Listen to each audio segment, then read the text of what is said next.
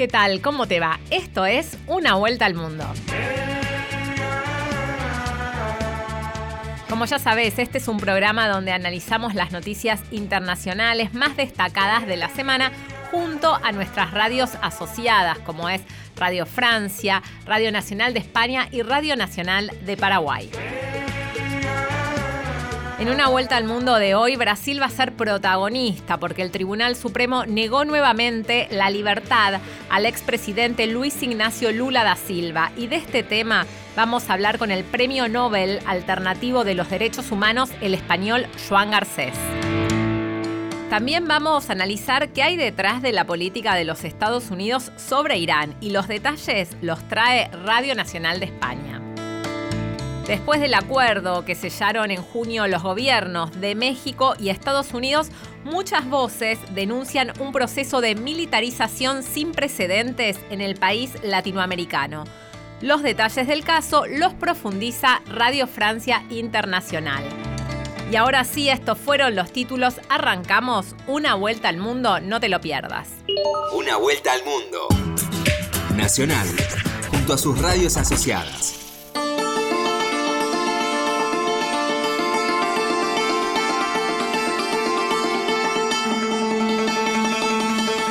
La tensión entre Estados Unidos e Irán sigue creciendo y desde hace meses se localiza en un punto clave que es el estrecho de Hormuz que conecta a los productores de crudo de Oriente Medio con el resto del mundo.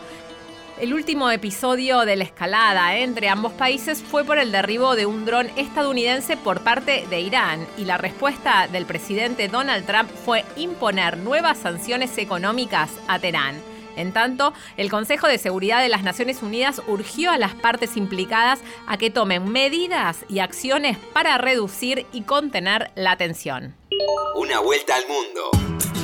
Nacional, junto a Radio Nacional de España.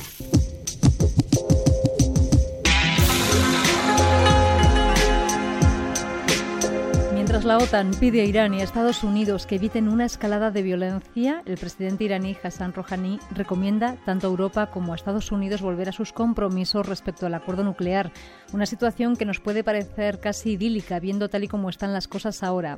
Vamos a saludar a la escritora y politóloga iraní Nazanin Armanian, ella es residente en España donde se exilió hace años Gracias por atendernos. ¿Qué tal? Muy buenas tardes. Nazanín, parece que lo razonable es volver a la situación anterior antes de que Estados Unidos abandonara el pacto nuclear y anunciara sanciones contra Irán. ¿Ese ha sido realmente el detonante de la escalada de tensión que estamos viendo estos días? O dicho de otra manera, Da la impresión de que Estados Unidos, cuando estaba en un momento en el que mejor funcionaban las relaciones con Irán, se ha dedicado a fabricar un culpable, al igual que hizo en su día con Irak, haya o no haya motivos, que habrá que demostrarlo. De hecho, el secretario de Estado estadounidense, Mike Pompeo, ya ha dicho que se están buscando vínculos entre Teherán y Al-Qaeda. Porque para Obama la principal amenaza a los intereses de Estados Unidos en el mundo era China. ¿Qué ocurre después de que se va Obama del poder? Aparece un Donald Trump que también cree lo mismo. O sea, eso es curioso, ¿no? Hmm. El, presidente Trump es un presidente, era aislacionista, que creía que, bueno, primero hay que atender las cuestiones de casa, que eso no se refiere a mejorar la situación de los estadounidenses, sino a la burguesía nacional, y de repente sucede algo parecido a un golpe de Estado dentro de la Casa Blanca y poco a poco todos los Em, digamos, sus ministros, sus secretarios que estaban en esta línea, van cayendo de su gobierno. Los dos últimos son el secretario de Estado, que fue Rex Tillerson, y el, el, último, el secretario de Defensa General Matisse, que creían que habría que mantenerse, em, permanecer en el acuerdo nuclear con Irán justamente para ir a por China. ¿Qué sucede? Dos personas, estas dos últimas personas son eliminadas de la, de la administración Trump, posiblemente por unos lobbies de Oriente Medio que están ahí presionando a Trump para que vuelva a contener a Irán. Y estos dos lobbies son el lobby pro-israelí y el lobby pro-saudí. De repente aparece un tal John Bolton, que es uno de los instigadores, programadores, digamos, de la guerra contra Irak, que fabricó, es uno de él, es uno de los fabricantes de las armas de destrucción masiva de, de Saddam Hussein, y desde aquel momento ya decía que habría que ir a por Irán, porque él tiene unas relaciones muy próximas a Israel. ¿Qué sucede? Entonces, de repente, Donald Trump olvida su principal compromiso, que era no meterse en más guerras, y empieza a romper el acuerdo nuclear, declarar a los guardianes islámicos de Irán, que son más o menos un ejército iraní, declararle un grupo terrorista. Eso es la primera vez que ocurre en la historia. Y seguir imponiendo sanciones aislando a Irán hasta que hemos llegado a este punto que es la culminación de una tensión acumulada durante dos años, eh, que es eh, militarizar literalmente el Golfo Pérsico. ¿Qué motivaciones, pregunta del libro, qué motivaciones puede tener Estados Unidos para propiciar la escalada de tensión? ¿El petróleo ha perdido, eh, por ejemplo, poder regional en la zona al al perder su apuesta ¿no? de derrocar al Assad, donde Irán sí ha ganado terreno? Uno de los principales motivos, por no decir el principal motivo de la guerra contra Siria, porque lo que ha sucedido en Siria no es que un dictador se haya vuelto loco y de repente empezó a matar a su pueblo masivamente y que mm, por, por ello siete millones de sirios hayan salido del país. Esta dictadura existe en Siria desde hace 40 años. Sino lo que sucedió en Siria es el preludio de la guerra que se preparó contra Irán, porque Siria de Bashar al-Assad es el único aliado de Irán en la zona, no hay más aliados. Hmm, Irán había llegado a un acuerdo con el padre de Bashar, con Hafez al-Assad, de que a cambio de muchos millones de dólares, Irán tuviera ahí mm, um, una pequeña base militar por si Israel decide atacar a Irán, Irán pueda contestar o al menos persuadirle. Al caer, al acabarse, al mm, mm, borrarse del mapa esta amenaza, desde Siria para Israel, porque Bashar al-Assad permanece en el poder, pero no tiene poder, o sea, él es hmm. un cadáver político. Entonces, Irán prácticamente ahora está rodeado por los cuatro costados, por las bases militares de Estados Unidos, incluido en Siria. Por primera vez Estados Unidos tiene 15 bases militares en Siria, nunca lo había tenido. Por lo tanto, están rodeados a Irán entre Estados Unidos, principalmente Estados Unidos, Israel y Arabia Saudí son los tres países que quieren esta guerra. Pues Nazanina Armanian, politóloga iraní, muchísimas gracias por atendernos.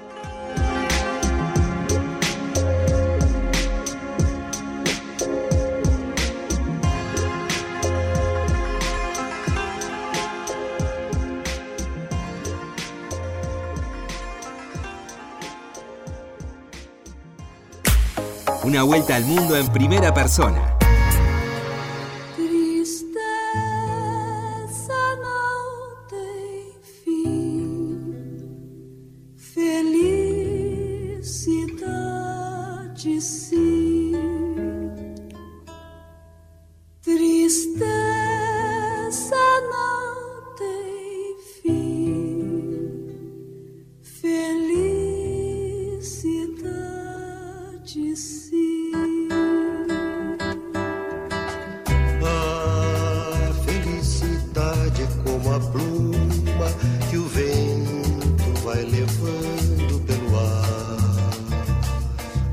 El Tribunal Supremo de Brasil decidió rechazar dos habeas corpus presentados por la defensa del expresidente Luis Ignacio Lula da Silva que exigía la anulación del fallo del ex juez Sergio Moro que lo llevó a Lula a la cárcel en abril del año pasado. Y las últimas semanas los argumentos de los recursos presentados por los abogados de Lula habían ganado más fuerza después de las conversaciones que fueron publicadas por el portal de Intercept Brasil. Este medio difundió mensajes de Moro con los fiscales del caso Lavallato que aparentan una voluntad de perjudicar políticamente al expresidente. Y después de la difusión de estos chats, 13 juristas y abogados internacionales de renombre le reclamaron a la Corte Suprema de Brasil que anule la condena del expresidente y lo ponga en libertad. Este pedido fue publicado en el diario francés Le Monde y entre los firmantes está, por ejemplo, el ex juez español Baltasar Garzón,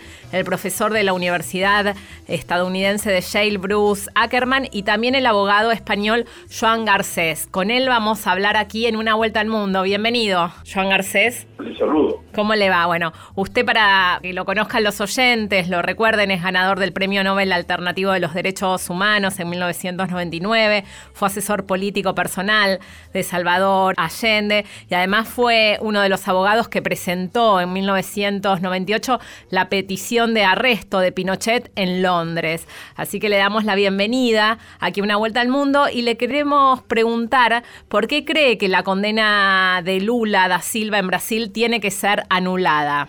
Lo que le estoy diciendo ahora lo venimos sosteniendo varios juristas internacionales que hemos estado siguiendo el proceso de Lula en, Brasil por las eh, aparentes irregularidades procesales que se han cometido y que pudieran haber viciado el proceso y por consiguiente deberán acarrear la nulidad de la sentencia dictada. Esto lo hemos dicho mucho antes de que salieran las conversaciones a las que usted hace referencia. El contexto político en que se tuvo lugar ese juicio a, Lula es conocido.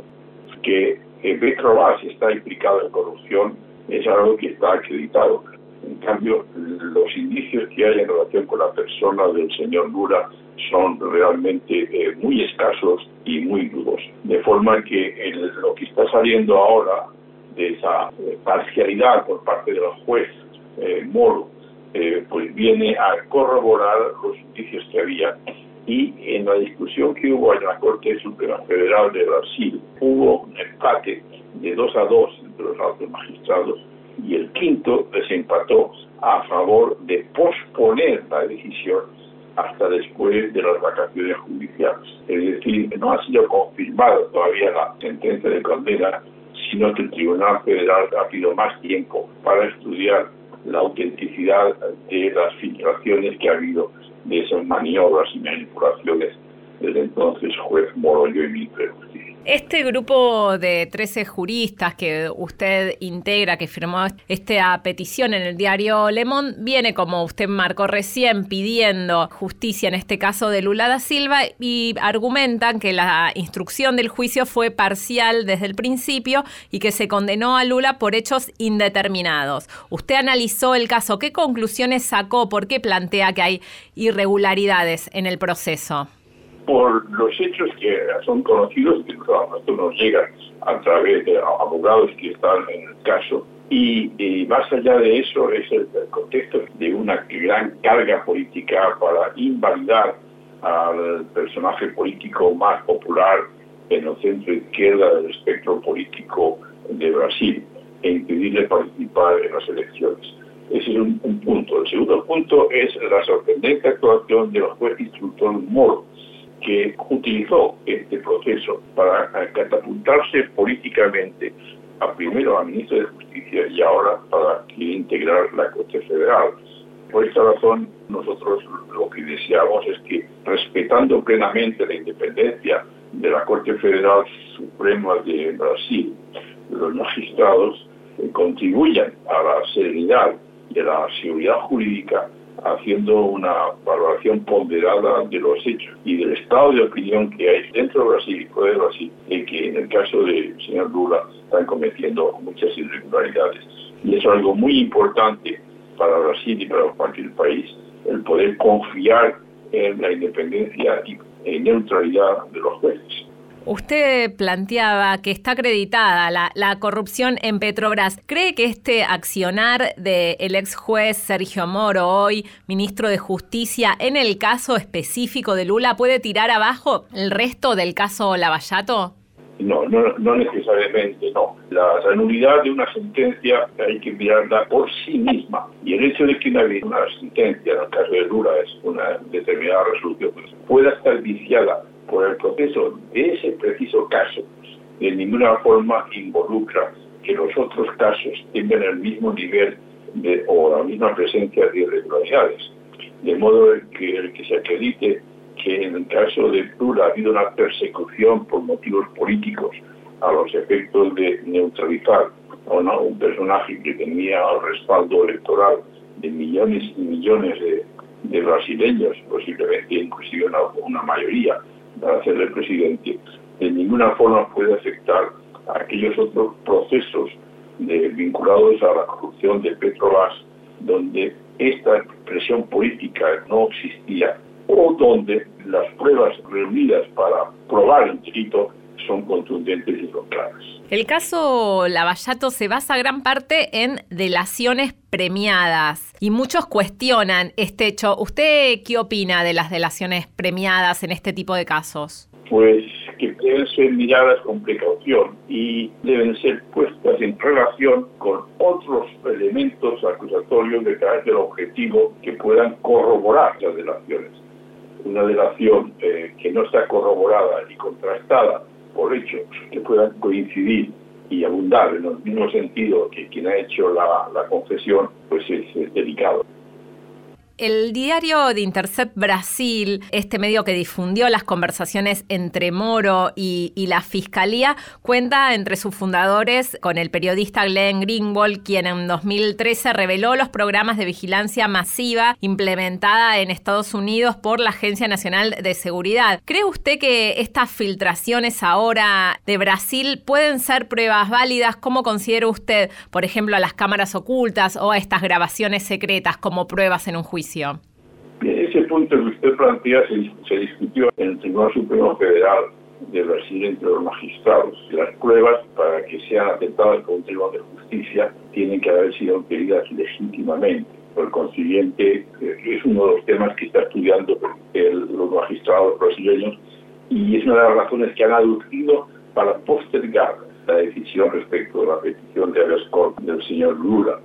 Pero yo reitero que los indicios de irregularidades en el caso de Lula son anteriores y lo venimos denunciando desde muchos meses antes de que Intercept eh, publicara esas grabaciones. La justicia fue clave en muchos casos internacionales, como por ejemplo eh, el del manipulite en Italia, que llevó a cambiar a los partidos políticos tradicionales de ese país. ¿Usted cree que cuestionar a la justicia y su relación con la política es un riesgo? ¿Cómo analiza usted la justicia en este momento en América Latina? El problema no solamente es América Latina, sino es un problema universal, si me permite decirlo, el que la Corte Suprema en todos los países tiene muchísimo poder. Le recuerdo, por ejemplo, que en Estados Unidos, en las elecciones del año 2000, el presidente Bush tenía como contrincante a Al Gore, que había sido vicepresidente de Clinton.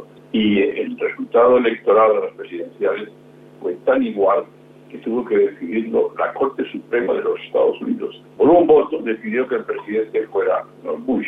Hasta tal punto es importante la composición de un tribunal federal. En el caso de Europa, por ejemplo, hace unos días el Tribunal de Justicia de la Unión Europea ha condenado a Polonia por la remoción de magistrados de la Corte Suprema por parte del Poder Ejecutivo de Polonia. Eh, es decir, el problema que se evoca está presente prácticamente en todos los países del mundo y cada país, de acuerdo con su configuración interna, encuentra una solución u otra. Ahora lo llevo a su país, porque usted fue clave para la encarcelación del dictador Augusto Pinochet en Londres y la justicia de su país, de España, hizo mucho para esclarecer las responsabilidades de las dictaduras en América Latina, específicamente de Argentina, de Chile. Sin embargo, poco se ocupó la justicia española de esclarecer qué pasó durante el franquismo y en Argentina se está llevando adelante el único caso que está tratando las violaciones a los derechos humanos del franquismo. ¿Qué opina usted de esto? Mi posición al respecto es muy clara. Si nosotros, y yo en particular, logramos que Pinochet fuera detenido en Londres y que fuera sometido a un procedimiento de extradición ante los tribunales británicos a partir del proceso iniciado en los tribunales de España, fue resultado, digamos, de la componente democrática que existe en España dentro de la judicatura y dentro de la sociedad civil y sistema político que apoyó que esos crímenes debían ser investigados con todas las garantías de un procedimiento judicial. Pero en España, de la misma forma que hay sectores entre los cuales yo me sitúo que piden que los crímenes no queden impunes, y claro, los crímenes de lesa humanidad, que son más graves de todos, hay otros sectores que no comparten esa perspectiva, particularmente en aquellos sectores que durante la guerra de España, en el siglo XIX, se alinearon con la dictadura y que han mantenido la impunidad absoluta de los crímenes cometidos durante esa larga dictadura del franquismo español. Y esos sectores partidarios de la impunidad de ninguna forma apoyaron eh, la investigación de los crímenes de Pinochet. De forma que eh, eh, hay una coherencia en ese sector en mantener la impunidad tanto en España como fuera de España. El esfuerzo que estamos haciendo en España, los mismos sectores civiles, judiciales, políticos que apoyaron el enjuiciamiento de Pinochet son los que apoyan en España acabar con la impunidad de los crímenes del fascismo. Y si no lo hemos logrado todavía en España, es por esa resistencia de quienes eh, ganaron eh, la guerra eh, civil en España con el apoyo de los nazis alemanes y de los fascistas italianos y que continúan teniendo muchísimo poder en España. Le daré un solo ejemplo. El jefe de las Fuerzas Armadas Españolas es desde el año 36 un general sublevado contra la República Española. Desde 1936 hasta hoy, el pueblo español todavía no tiene la capacidad para designar al jefe de las Fuerzas Armadas de España. El jefe de Estado español sigue siendo el hijo del rey impuesto por el dictador.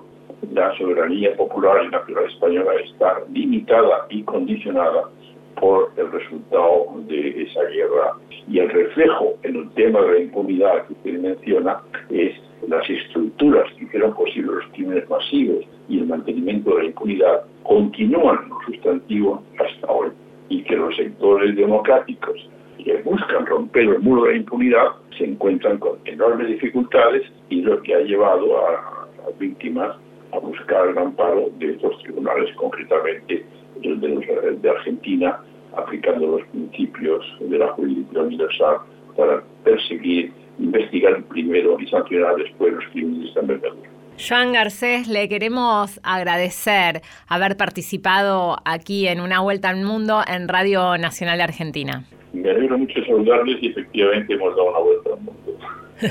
Muchas gracias. Habló con nosotros Joan Garcés, abogado español, ganador del Premio Nobel Alternativo de los Derechos Humanos, asesor político personal del presidente Salvador Allende en Chile y fue también el abogado que presentó la petición de arresto de Augusto Pinochet en Londres. Una vuelta al mundo con la conducción de Cecilia Biguan. Continuamos en una vuelta al mundo y si te querés comunicar con nosotros, lo podés hacer a través del WhatsApp que tiene Radio Nacional de Argentina, que es 011 6580 0870. Y te cuento que hacemos este programa todas las semanas en la producción Cristian Brennan y en la operación técnica Diego Rosato. Una vuelta al mundo en una semana. Tres días caminando a cielo abierto a 120 grados el desierto, latinos en aparadores, un hobby para francotiradores. Ah, la luz pinta en la sombra, California.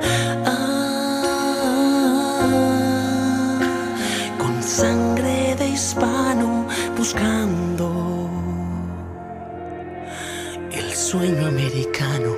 El acuerdo sellado entre el presidente mexicano Andrés Manuel López Obrador y su par estadounidense Donald Trump fue muy criticado. Muchos consideran que el pacto que frenó los aranceles comerciales que Washington amenazaba con imponerle a su vecino del sur también permitió un despliegue militar mexicano sin precedentes con detenciones de inmigrantes y controles en todo el territorio. Una vuelta al mundo.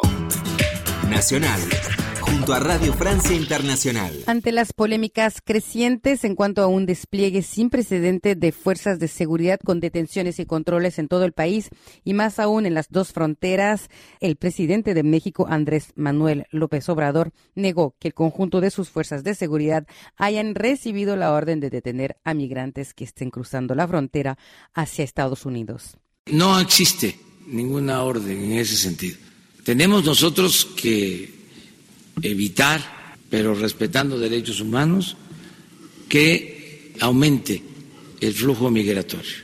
Sin embargo, el jefe del ejército lo contradice. Expertos aseguran que hace el trabajo sucio de Washington. Por su parte, Fernando García, director ejecutivo de la organización binacional Border Network for Human Rights, asegura que los militares ya están reprimiendo en ambas fronteras. Acabo de regresar de la frontera con Guatemala. Estoy aquí en la frontera de El Paso Juárez, frontera norte de México. Y lo que podemos decir es que se está dando un proceso de militarización sin precedentes en México para detener, para disuadir a los migrantes. Este fue parte del acuerdo del presidente Obrador con Trump. No solo está afectando y va a afectar a los migrantes en términos de los derechos humanos de esos migrantes, sino a los propios mexicanos que ahorita van a tener que pasar por retenes y revisiones en las carreteras mexicanas, especialmente las carreteras del sur de México. Es ah, claramente el despliegue de de soldados y de otras policías haciendo el trabajo de migración y también en la frontera México-Estados Unidos. Ya hemos visto el despliegue en las riberas del río Bravo de soldados que han impedido que los migrantes crucen de México hacia Estados Unidos. Se ve una similitud en, el modus operandi de México y de Estados Unidos. Considerar al migrante como una amenaza a la seguridad nacional o ha surgido en Estados Unidos hacia los migrantes que vienen precisamente de México a Centroamérica y hoy vemos a México repitiendo esa misma narrativa de que los migrantes son una amenaza, están aplicando una, una estrategia espejo. Este fin de semana una foto de dos mujeres y una niña que habían sido detenidas a forcejeos por miembros armados de la Guardia Nacional mexicana mientras intentaban cruzar el río Bravo desde la mexicana Ciudad Juárez para llegar a la estadounidense El Paso. Esa imagen causó indignación y vivas críticas contra lo que muchos consideran un muro invisible entre México y Estados Unidos.